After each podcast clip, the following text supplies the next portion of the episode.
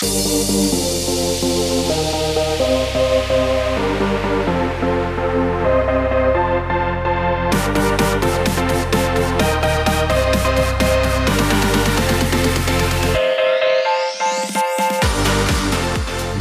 Marke, Mikrofon. Der Podcast der guten Botschafter.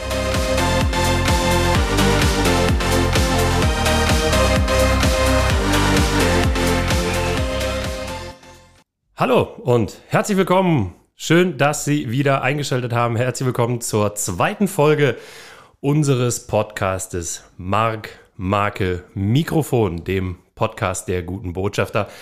Mein Name ist Sebastian Plingen und ich darf heute einen neuen, einen weiteren Gast hier bei mir im Studio begrüßen.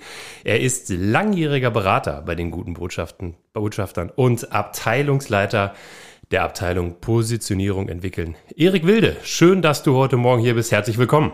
Ja, hallo, schön hier zu sein.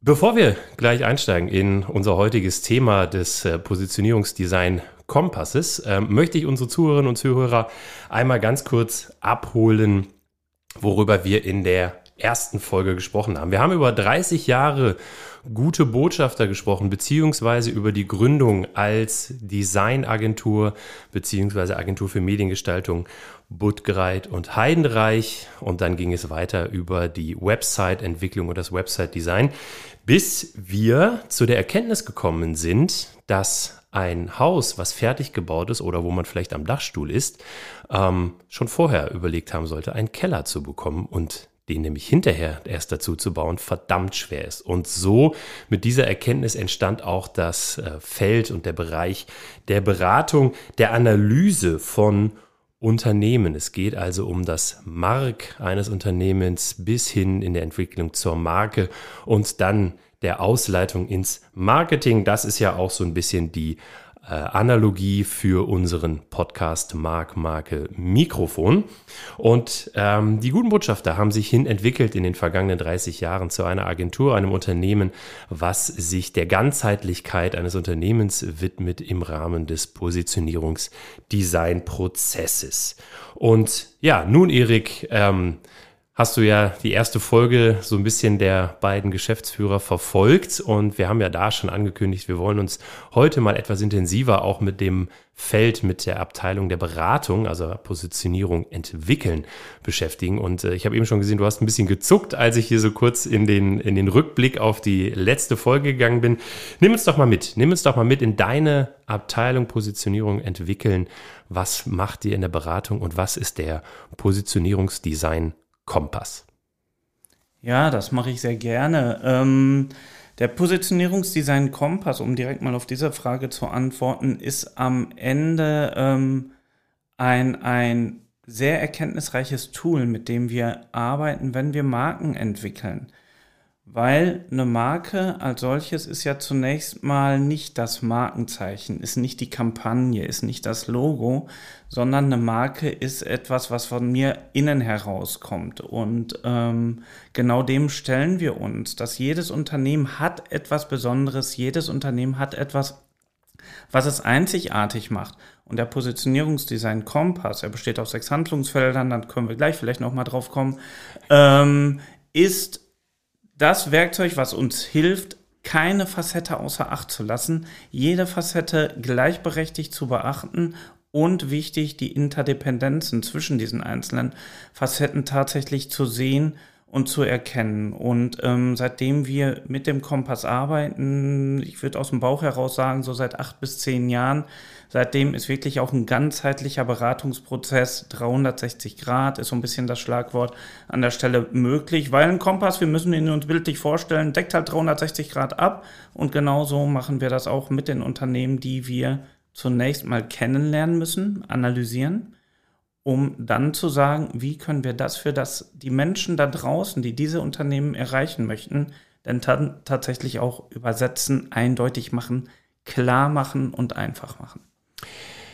Du sagst klar machen und einfach machen. Ähm, ein Kompass, wie ich ihn mir vorstelle, zeigt ja zunächst immer mal nach Norden. Gebt ihr mit dem Kompass die Stoßrichtung vor oder soll der Kompass Orientierung bieten? Am Ende wird um eine Stoßrichtung gehen. ob die immer Norden ist oder ob sie nach Südwest geht, ähm, das, das muss man im Einzelfall sehen. Das ist dann die Strategie. Die ist immer, wo ist mein okay. Ziel und, und dann brauche ich eine Orientierung, ähm, an der ich mich ähm, festhalten kann. Aber wichtig ist zunächst einmal ähm, im ersten Schritt, und da ist der Kompass dann wirklich massiv Orientierung gebend, sowohl in, nach innen in das Unternehmen selber rein, als auch nach außen dann in den Markt, um selbstbewusst im wahrsten Sinne des Wortes sagen zu können, wofür stehen wir denn eigentlich und was ist das, was uns so besonders macht. Aus unserem Inneren heraus, das ist das Markt, aus dem, was wir für den Markt bedeuten können, was unsere feste Adresse, unser festes Versprechen ist. Das ist die Marke im Sinne von Landmarke, Markierung. Und wenn wir das kennen, brauchen wir es nur noch in Anführungsstrichen zusammenzuführen und wir wissen, was wir im Marketing zu tun haben. Wenn das immer so einfach wäre, wenn das immer so einfach wäre. Ähm, denn die Ausleitung am Ende ist ja das, was die meisten ähm, tatsächlich interessiert. Ich glaube, es ist gar nicht so einfach, immer mit den Unternehmen auch über, über, die Mark, über das Mark und dann auch die Marke zu sprechen, also den, den Kompass vorzeigen. Vielleicht nimm uns mal kurz mit, was du hast eben von sechs Handlungsfeldern gesprochen, es gibt übergreifende äh, Bereiche. Ähm, nimm uns mal mit, was, was macht ihr da mit den Unternehmen? Also was, was passiert da und warum ist es ein vielleicht auch nicht immer ganz geliebter Prozess? Ich würde als erstes tatsächlich einmal einmal einen kleinen Rückblick wagen dafür ja, gerne. und einen kleinen Rückblick in die Geschichte nehmen. Ähm, ich bin seit 18 Jahren bei den guten Botschaftern. Das sieht man dir aber nicht an. Ach, ja, die halten jung, die halten jung und lebendig, danke. Das, das spricht jetzt nicht für Stress, ja, aber das, das führen wir mal an das Wort. Ähm, jetzt bin ich raus, aber das ist egal, ich finde den Bogen schnell wieder. Also, Denn du bist ja noch jung. Vor 18 Jahren, meine erste Visitenkarte hatte schon Strategie, Kommunikation, Design.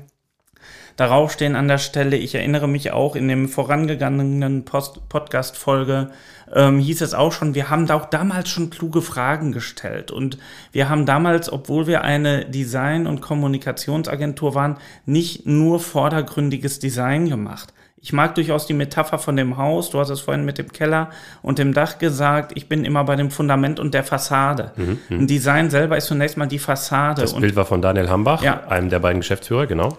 Genau. Und ähm, es geht nicht um die vordergründige Fassade im ersten Schritt, sondern es geht erstmal darum, sich das Fundament zu erarbeiten. Und das ahnten wir damals schon. Strategie, Kommunikation, Design kommt genau daher. Den Kompass haben wir irgendwann daraus entwickelt, ähm, weil wir gesagt haben, Mensch, eine gute Kommunikation macht ein Unternehmen alleine noch nicht erfolgreich.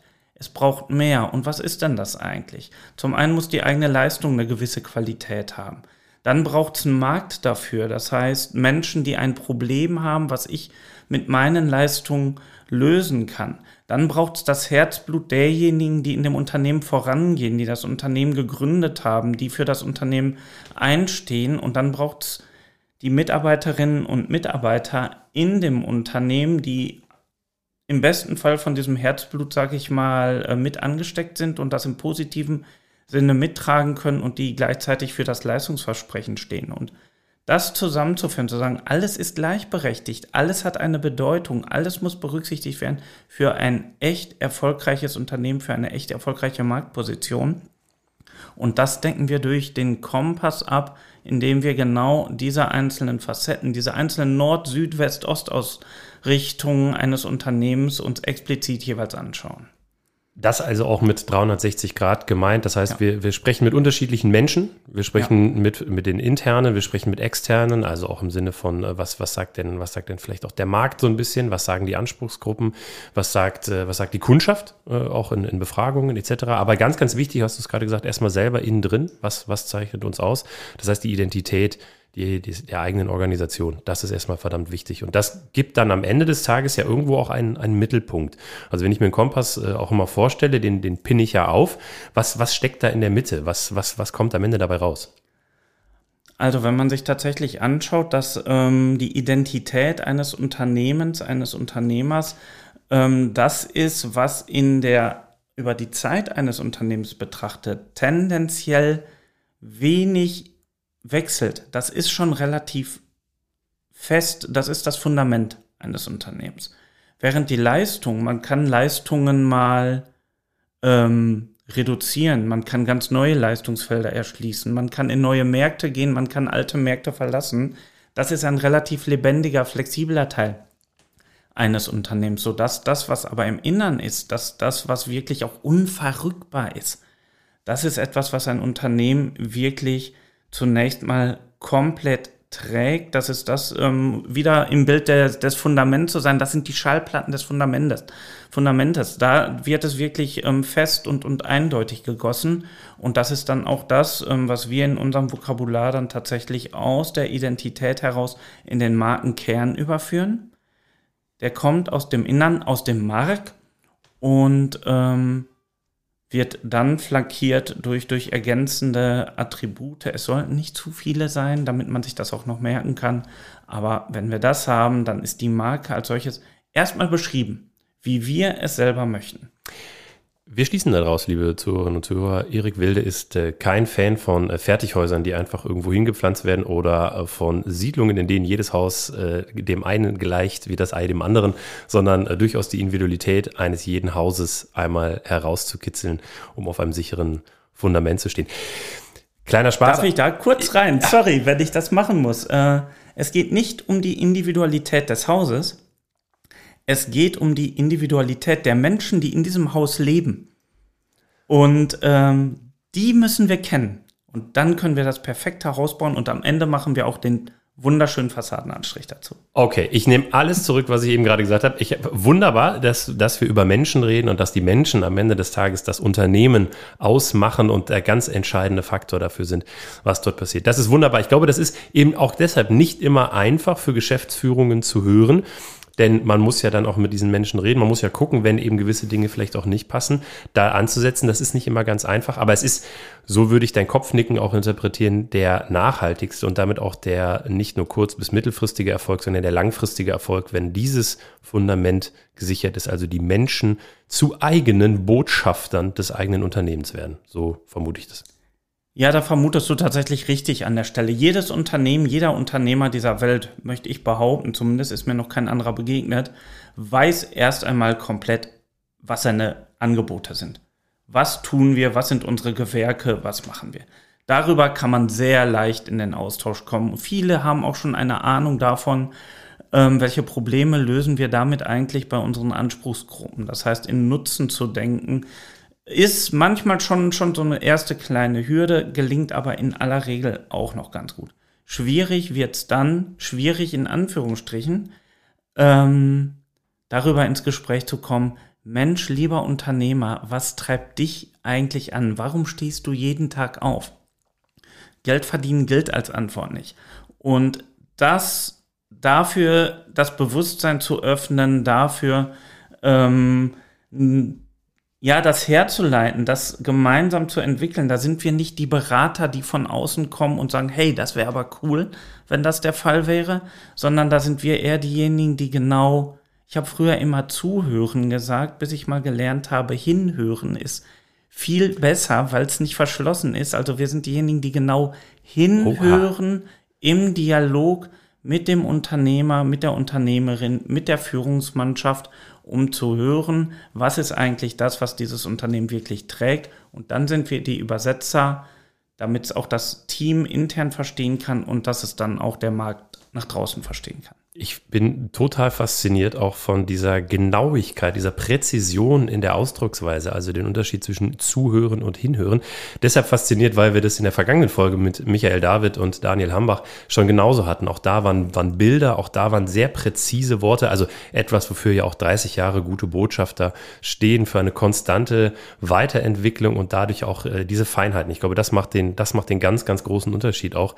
Und eben äh, hier beim Positionierungsdesign Kompass eben ja auch ganz, ganz wichtig, die Menschen und dort eben genau diese Feinheiten rauszuarbeiten. Nimm uns vielleicht aber noch mal ganz kurz mit auch in diese, in, die, in das, was dich dabei auch so besonders ähm, fasziniert. Was, was, du bist 18 Jahre bei den guten Botschaftern. Ähm, der ist ja nicht vom Himmel gefallen, wie du eben erzählt hast, der Kompass. Du hast äh, anders angefangen und äh, ihr hattet immer diese klugen Fragen, waren immer schon ganz wichtig. Ähm, äh, irgendwann entstand dieser, dieser Kompass äh, mit seinen äh, sechs Handlungsfeldern und auch den, den Bereichen, ähm, die dann hinterher zu Markenkern und Markenattributen führen. Aber was, was findest du so toll daran? Was fasziniert dich nach über 18 Jahren noch?